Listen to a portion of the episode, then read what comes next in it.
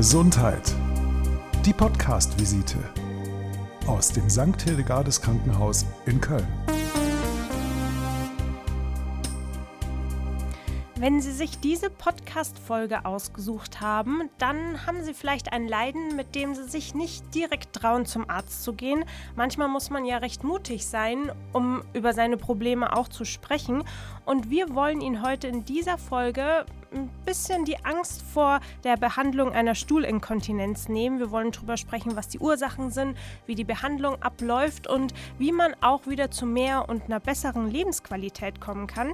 Schön, dass Sie zuhören. Mein Name ist Sabine Lerche.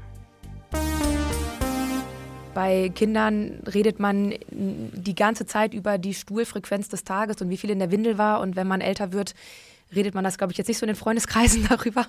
Und das heißt, eigentlich finden wir es immer ganz gut, wenn man auch direkt merkt, okay, das ist gerade einfach ungewöhnlich. Gerade Männer sagen, ach, jetzt bin ich ja wie eine Frau hier auf dem Frauenarztstuhl, weil das kennt man nun mal auch einfach nicht. Wer ist schon mal auf so einem Stuhl vorher?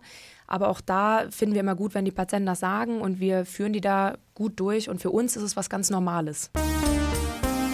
Wir sprechen am Anfang natürlich über die Ursachen von Stuhlinkontinenz. Vielleicht ist es ja auch reversibel, also man kann das sozusagen wieder alleine in den Griff bekommen.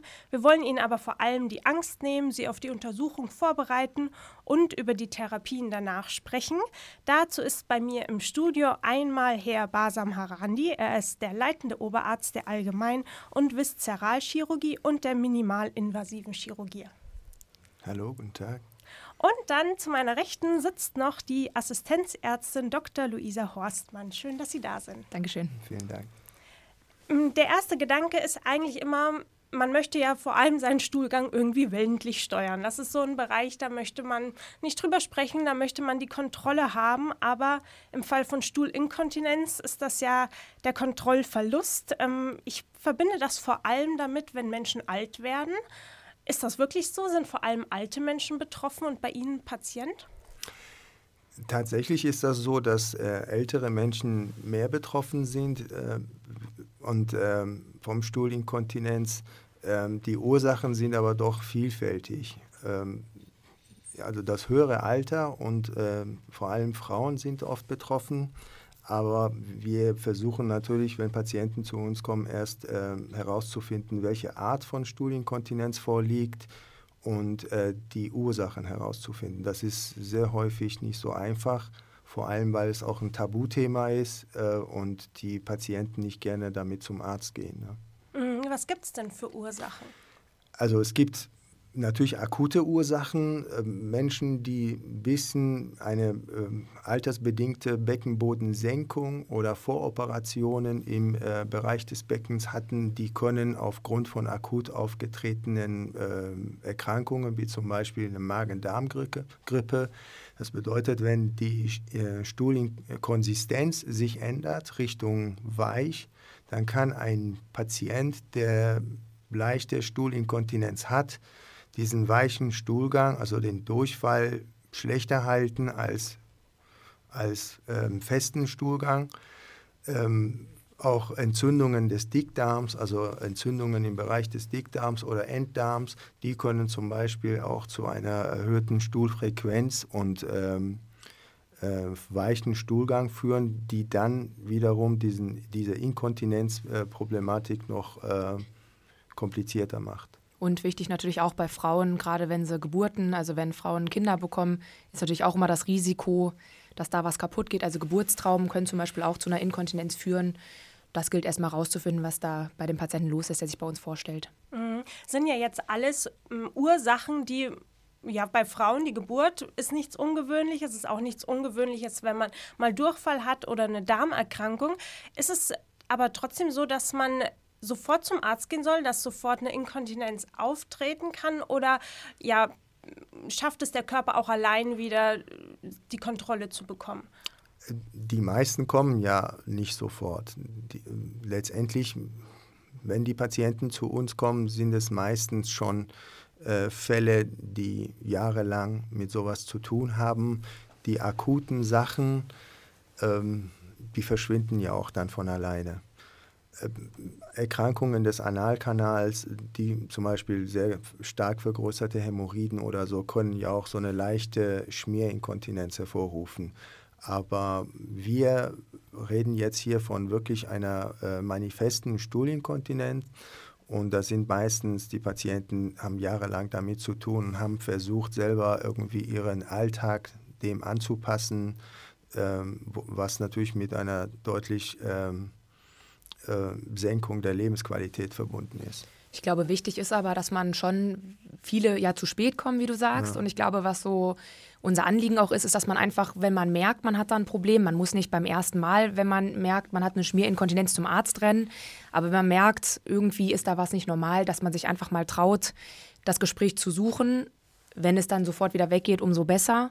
Und wenn nicht, wäre man frühzeitig so ein bisschen in der Therapieschleife, dass man einfach Tipps kriegen würde, wie man das dann in den Griff bekommen könnte. Frau Horstmann, Sie haben gemeint, ein Gespräch suchen. Also muss man gar nicht erst zur Behandlung gehen, sondern kann auch erst mal drüber sprechen. Genau, also das muss auch nicht per se immer im Krankenhaus bei uns erfolgen, aber wir haben auch eine Sprechstunde ganz explizit nur für Patienten, die mit so Problemen kommen. Und das allererste ist erstmal ein Gespräch. Das heißt, man muss natürlich erstmal rausfinden, was ist überhaupt das Problem. Und da sind wir fernweg von Operation oder Eingriff oder wie immer alle denken, wir Chirurgen, wir gehen nur in OP, sondern da geht es erstmal darum, was ist überhaupt das Problem, was liegt hier vor. Ähm, wir machen ein ganz ausführliches Gespräch, ähm, erheben Scores. Das sind so Testfragen, die wir stellen, um rauszufinden, was überhaupt das Problem ist, wie auch gerade schon der Herr Randi sagte, dass man gucken muss, wo ist über das, überhaupt das Problem und dann kommen wir erst in, die, in den nächsten Schritt, wo wir sagen, was können wir als Therapie anbieten.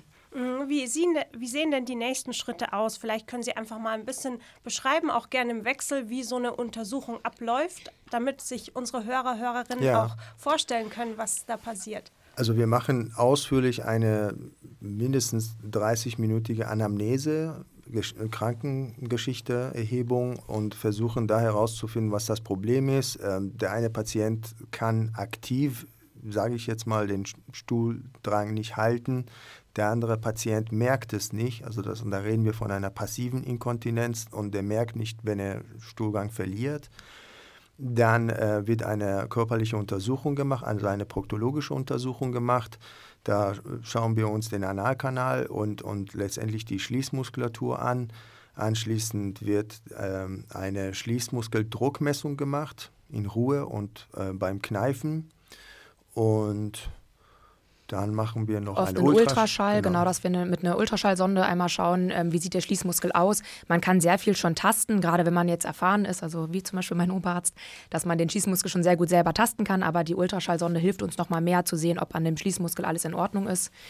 Selten machen wir noch eine Kontrastmitteluntersuchung, aber das kommt dann immer so ein bisschen drauf an, was da los ist. Ist es so wie bei einer Darmspiegelung, dass der Patient auch entscheiden kann, ich möchte lieber betäubt sein oder ich möchte auch in der Narkose sein oder finden Ihre Untersuchungen bei Bewusstsein statt? Das ist bei Bewusstsein. Ähm, wir machen das ganz vorsichtig. Man hat sich, wie gesagt, vorher schon ein bisschen kennengelernt im Gespräch. Ähm, die Untersuchung wird äh, in der Regel, also es ist immer eine Frau mit im Raum und ähm, dann der Untersucher und machen das Schritt für Schritt, führen wir die Patienten heran, sagen ganz genau, was wir machen. Da wird nichts gemacht, ohne dass der Patient, die Patientin das mitbekommt. Und das heißt, das ist in einem sehr geschützten Raum, ähm, funktioniert das eigentlich in der Regel sehr gut. Genau. Wie gehen Sie denn damit um, wenn der Patient von vornherein sagt, ja, irgendwie, ich habe da ein Problem damit, ich, mir ist das alles unangenehm? Also ich finde das immer sehr gut, wenn die Patienten sich trauen, das zu sagen, weil das ist, wie auch schon vorhin gesagt wurde, es ist nun mal ein Tabuthema. Bei Kindern redet man die ganze Zeit über die Stuhlfrequenz des Tages und wie viel in der Windel war. Und wenn man älter wird, redet man das, glaube ich, jetzt nicht so in den Freundeskreisen darüber. In meinem auf jeden Fall nicht. Und das heißt, eigentlich finden wir es immer ganz gut, wenn man auch direkt merkt, okay, das ist gerade einfach ungewöhnlich. Gerade Männer sagen, ach, jetzt bin ich ja wie eine Frau hier auf dem Frauenarztstuhl. Den Spruch hören wir öfter, ja, genau. weil das kennt man nun mal auch einfach nicht. Wer ist schon mal auf so einem Stuhl vorher? Aber auch da finden wir immer gut, wenn die Patienten das sagen und wir führen die da gut durch. Und für uns ist es was ganz Normales. Genau. Also ich erlebe, wir erleben auch selten, dass die, wenn die Patienten zu uns kommen, dann haben die sich das gut überlegt. Dann ist dieses Tabuthema, wir versuchen da natürlich nochmal nachzuhelfen, ist, ist weg bevor wir noch über die Therapie und die Behandlung danach sprechen, sobald man eben ja die Ursachen festgestellt hat, machen wir eine kleine Pause. Vielleicht haben Sie schon Podcast-Folgen von uns gehört. Ich habe immer so drei Wörter dabei, die dann ja irgendwie in Zusammenhang mit, in dem Fall Stuhlinkontinenz, gebracht werden sollen. Sie können da ganz spontan drauf antworten. Sie können sich ergänzend diskutieren, wie Sie wollen. Wir fangen einfach mit dem ersten Wort an. Das ist der Wochenmarkt. Also wird brenzlig, wenn man Stuhlinkontinenz hat und da gerade in der Schlange irgendwo steht. Hose voll. okay. Nummer zwei ist das Kissen. Hose voll.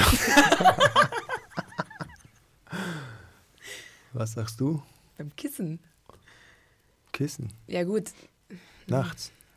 Gut, nach einer OP könnte man manchmal das Kissen benutzen, um dann von den Schmerzen so ein bisschen ruhiger sitzen zu können. Ah, das merke ich mir gleich für danach. Und die Teekanne habe ich noch. Teekanne. Abführmittel. Ja, gut, ausreichende Trinkmenge, muss man sagen, kann natürlich schon bei Stuhlinkontinenz auch ein bisschen helfen. Ja. Nicht so viel Eher Kaffee. bei Verstopfung. ja, und nicht so viel Kaffee vielleicht. Dann eher mal lieber einen Tee trinken. Besprechen wir noch ein bisschen über die Therapie und wie es dem Patienten danach geht. Wenn er jetzt bei Ihnen in Behandlung ist oder war, Sie was festgestellt haben, wie geht es weiter? Wie kann man Stuhlinkontinenz ja, lindern oder eben vielleicht sogar ganz aufheben? Also die Domäne der Therapie ist konservativ. Also keine OP. Keine Operation, sondern ähm, andere Mittel. Das muss man wissen, also zu 80 Prozent. In wenigen Fällen haben wir Patienten, das sind dann auch jüngere Frauen, ähm, wo eine Geburtsverletzung vorliegt äh, oder ein Darmschnitt bei, bei der Geburt gemacht worden ist, die dann nicht vernünftig oder wie auch immer genäht wurde und die Patienten dann zu uns kommen. Da kommt die Chirurgie in Frage. Da werden wir im OP ähm, natürlich den Schließmuskel wieder rekonstruieren. Das ist die Therapie. Und die Patienten, wenn die nach der Entlassung sind dann bei uns in, in der Behandlung, bis dann die vollständige Heilung da ist. Bei den anderen und bei den meisten liegt ja letztendlich auch ein neurogener Schaden, also Nervscha Nervenschaden vor, der letztendlich zu Stuhlinkontinenz oder die Unfähigkeit, den Stuhlgang zu halten, führt. Die Patienten, die bekommen ja keine Operation, sondern das geht alles ohne Operation. Und da gibt es halt die drei, vier Säulen. Ne? Da kannst du vielleicht. Also es, genau, man guckt einmal, muss man natürlich schauen mit ähm, einer ausreichenden Trinkmenge, mit ballaststoffreicher Ernährung. Häufig hilft es auch, dass man anfängt, ein Stuhltagebuch zu führen und auch ein Ernährungstagebuch, dass man da so ein bisschen ernährungsmäßig und mit der Trinkmenge schaut. Und dann kann man natürlich Biofeedback zum Genau. Beispiel probieren. Biofeedback. Was ist Das Biofeedback? ist genau. Also Biofeedback und Elektrostimulation, das sind zwei Therapieformen mit einem, mit einem Gerät. Also es gibt also ein Gerät mit einem äh, Stift, was vielleicht so dick ist wie, wie der Finger und der muss eingeführt werden. Mit, der, mit dem Gerät kann man zwei Übungen machen. Einmal die Stimulation, also elektrische Impulse, die dann sozusagen in der Region die Schließmuskulatur und Beckenmuskulatur äh, stimulieren Also wieder anregen, dass sie anregen, von alleine funktionieren. Anregen, den Nerven der, so, sozusagen. Und die andere Therapie ist dann Biofeedback. Das sind dann ähm, Kneifübungen, die man macht. Und Feedback deshalb, weil man ein Display hat, wo der, den Kneifdruck, den man ausübt, visualisiert wird und der Patient sieht, aha, okay, wo bin ich? Und so kann er dann halt drei Monate, wenn er das macht, dann nach zwei Monaten sehen, kann ich jetzt besser zusammenkneifen als vor zwei Monaten. Also man erlernt somit damit wieder, Genau. mit diesem visuell Sehen erlernt man wieder besser. Das ist die Domäne eigentlich der konservativen Therapie. Dazu kommt dann noch Beckenbodengymnastik. Ist die dritte Säule. Da bekommen die dann fünf äh, Sitzungen in einer Krankengymnastikpraxis dann sozusagen mit Anleitung, wie das dann funktioniert. Und das andere hat die Frau Dr. Horstmann schon gesagt, ist dann halt die Ernährung, dass der, je fester, da muss halt davon ausgehen, je fester der Stuhlgang ist, desto besser kann man den halten. Zwei gleiche Patienten mit dem gleichen Grad der Inkontinenz. Wenn der eine einen leicht, also flüssigen Stuhlgang hat, dann kann er schlechter halten als der andere, der festen Stuhlgang hat. Und deswegen kann man da mit Ernährung schon ein bisschen so jonglieren. Mhm. Und da muss man sagen, das ist die erste, immer eigentlich das Erste, Ja. womit wir die Patienten nach Hause schicken, dass man erstmal auf die Ebene guckt. Und wenn das nicht klappt, aber das ist dann sozusagen erst dann im Verlauf, könnte man überlegen, einen sakralen Nervenstimulator einzubauen. Das wäre dann eine Operation. Das ist eine kurze Operation, wo man eine, eine Sonde in den Sakralnerven ähm, im OP einlegt, um dann auch da wie so ein Herzschrittmacher sozusagen das Gleiche beim Schließmuskel dann zu machen, dass dann der Schließmuskel angeregt wird und sich dann kontra- also, äh, bewegt.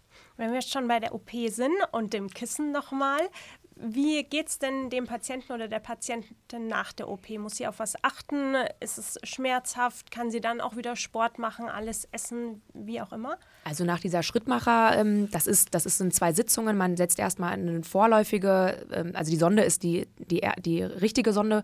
Man setzt einen Schrittmacher erst außerhalb des Körpers ein. Das heißt, man hat zwei Wochen lang so eine Tasche an seinem Rücken, die man rumträgt, damit wir erstmal schauen, ob das wirklich alles gut funktioniert. Das ist keine schmerzhafte Operation. Man merkt, man hat was gemacht, aber in dem Analbereich merkt man eigentlich gar nichts. Und nach zwei Wochen, wenn alles gut funktioniert, bauen wir dann im Operationsraum nochmal einmal den richtigen ein. Das, was ich gesagt habe vorher, war auf, äh, auf andere Operationen, wenn man äh, im Analbereich wirklich operiert, eine Wunde schafft und man dann natürlich sozusagen da ein Problem hat für eine Zeit. Alles klar. Also ist eigentlich Stuhlinkontinenz ein Leiden, was man gar nicht unbedingt mit einer Operation, sondern auch durch andere Möglichkeiten wieder in den Griff bekommt. Genau. Aber diese drei, vier Säulen, die wir genannt haben, die, das ist zwar so leicht gesagt, aber doch für den Patienten nicht so einfach. Erstens die Ernährung, zweitens ähm, diese Therapie mit Biofeedback und Ele Elektrostimulation, das muss man schon jeden Tag mehrfach machen. Und dann ist das Problem, kann der Patient das überhaupt? Hat er die Möglichkeiten, beruflich, privat? lässt die Motivation nach nach einer Woche, so wie im Fitnessstudio. Ne? In der ersten Woche gehen alle hin und nach, nach drei Monaten dann keiner mehr oder nach zwei. Und sonst bringt das nichts. Ne? Wenn man den Koffer bekommt von der Krankenkasse und dann nach, nach zwei Wochen dann hinlegt, dann bringt das nicht viel. Genau. Ich finde das aber mit dem Fitnessstudio so zum Abschluss einen sehr schönen Vergleich. Im Prinzip ist der Schließmuskel auch nur ein Muskel und wenn man Genau. möchte, dass er funktioniert, muss, Muss man, man ihn ihn trainieren. eben trainieren. Ja, genau. Und gerne nicht zu spät kommen, weil es natürlich immer einfacher, wenn das irgendwie früh ist, das Problem, ne? sondern dann schon direkt mal was machen und nicht. Und das ist es halt gerade, das ist ja auch dieser Appell mit dem Tabuthema, dass man gerne mal zum Arzt gehen kann. Es heißt nicht immer sofort, dass man auf dem Operationstisch landet. Dann bedanke ich mich recht herzlich bei Ihnen beiden, bei Basam Harandi, dem leitenden Oberarzt und der Assistenzärztin Dr. Luisa Horstmann aus der Allgemein- und Viszeralchirurgie und der minimalinvasiven Chirurgie. Ich freue mich, dass Sie da waren. Wir haben noch weitere Tabuthemen bei uns im Programm, zum Beispiel die Darmspiegelung oder die Hämorrhoiden. Sie können ja einfach noch mal reinhören, falls Sie sich da auch für ein Thema interessieren. Ansonsten bedanke ich mich fürs Zuhören heute. Die Folge wurde vom Kölner Krankenhaussender unterstützt und mein Name ist Sabine Lerche.